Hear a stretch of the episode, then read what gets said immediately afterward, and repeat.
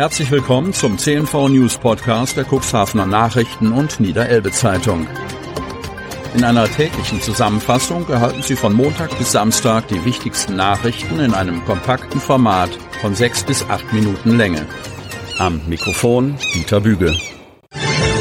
Mittwoch, 24. Mai 2023. Mehrere Fahrradfahrer verletzt. Kreis Cuxhaven.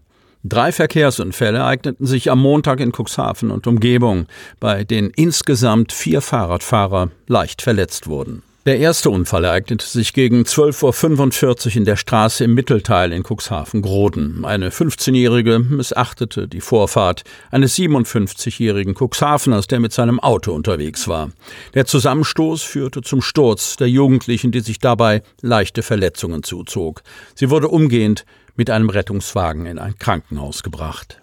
Gegen 15.40 Uhr kam es zu einem ähnlichen Vorfall in der Kolkstraße in Neuenkirchen.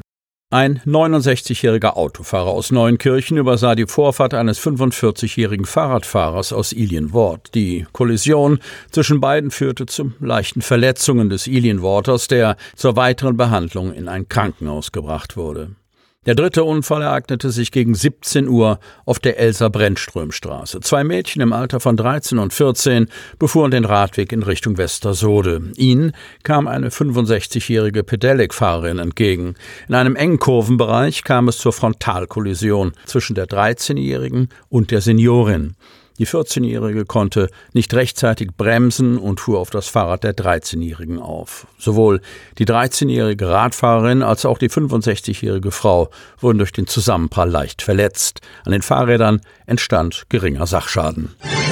Ärger um Müll am Deich. Hechthausen. Da haben es etliche Ausflügler mal so richtig krachen lassen. Nach dem Vatertag begann das große Aufräumen am Ostedeich zwischen Echthausen und Bobergen. Stundenlang sammelten Deichverbandsmitarbeiter Müll und beseitigten Schäden. Die einen feierten, die anderen mussten deren weggeworfenen Müll beseitigen. Insbesondere der Bereich des Mähe-Schöpfwerks bei Echthausen ist in jedem Jahr ein Treffpunkt für die Teilnehmerinnen und Teilnehmer an Vatertagstouren. Von der Idylle am Deich war am Tag danach nicht mehr viel geblieben. Der Deich war übersät mit leeren Flaschen, Verpackungen, Zigarettenschachteln und anderem Abfall. Nach Angaben des Osterdeichverbandes waren drei Mitarbeiter fünf Stunden lang mit dem Aufsammeln des Mülls beschäftigt. Insgesamt kamen elf Säcke zusammen. Zuvor hatten bereits die Nutzer von Deichflächen weiteren Abfall entsorgt.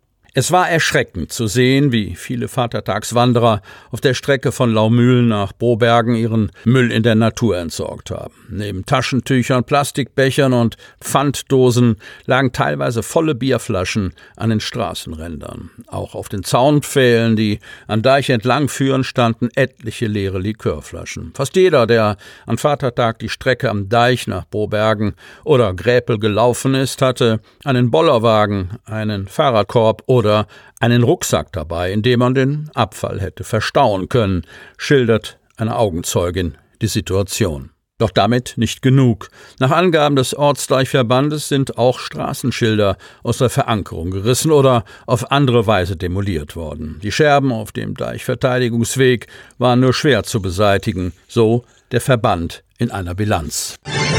Zerstörungswut am Außendeich. Otterndorf. Die Strandkabinen am Otterndorfer Grünstrand werden immer wieder Zielscheibe von Partyexzessen. Vermieter Ole Fredebohm ist sauer und fühlt sich alleingelassen. Er habe ja eigentlich nichts gegen Leute, die am Otterndorfer Außenbereich feiern. Das können die ja ruhig machen, sagt Ole Fredebohm, Strandkabinenvermieter und Chef der Freibeuter Strandbar.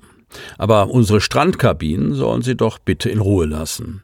Hinter dem Otterndorfer liegen aufreibende Tage und Nächte voller Frust und Enttäuschung. Nicht zum ersten Mal haben Unbekannte am Außenbereich gewütet und ihre Zerstörungswut an den Strandkabinen ausgelassen. Gleich in zwei Nächten zeigte das offenbar alkoholisierte Partyvolk keinerlei Respekt vor dem Eigentum anderer.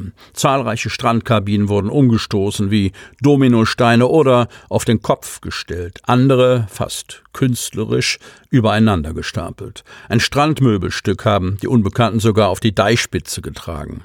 Bei diesen Aktionen entstanden beachtliche Schäden an den Kabinen.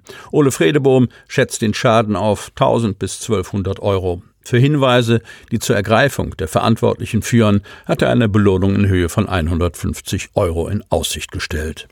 In den sozialen Medien hat der entnervte Tourismusakteur seinem Frust Luft gemacht. Was stimmt mit den Menschen nicht mehr? Hat Corona so viel kaputt gemacht? Sind Anstand, Moral und zwischenmenschliches Miteinander nur noch Fremdwörter? Nicht nur Fredebohm ist verärgert.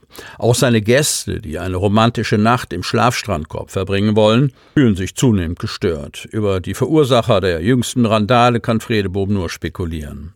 Anhand der in Anführungsstriche gesetzten Einflugschneise der beschädigten und umgestoßenen Strandkabinen vermutet der Vermieter, dass die Randalierer vom Campingplatz gekommen sind. Aber das ist nur Spekulation.